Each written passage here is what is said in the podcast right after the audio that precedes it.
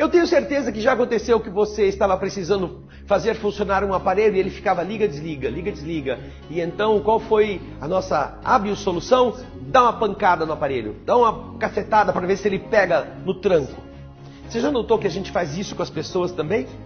Algumas pessoas elas têm um relé mais devagar, elas estão mais frias e, e a gente quer que elas peguem no tranco.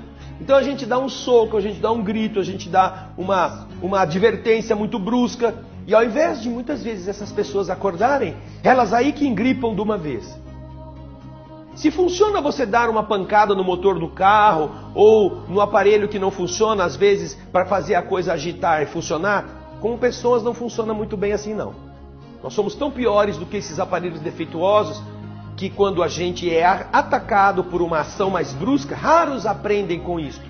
A maior parte se embodoca, se enruste, se entoca em si mesma e é aí que não funciona mesmo.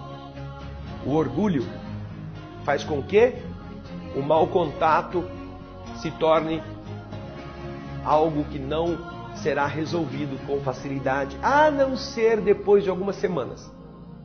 Então, cuidado com o mau contato em casa, com o mau contato no trabalho, ao invés de dar uma pancada, descasque o fio, abra o mecanismo, tire a tampa, veja se não é preciso fazer uma limpezinha com carinho, com uma, uma forma mais dócil. E aí a coisa funciona. Aí você colocou o fio no lugar certo, põe na tomada, ah, a pessoa já liga. Assim são os homens, assim são as mulheres, assim são as pessoas.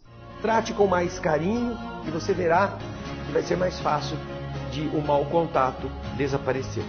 Pense nisso. Essa é a mensagem de hoje. Muita paz.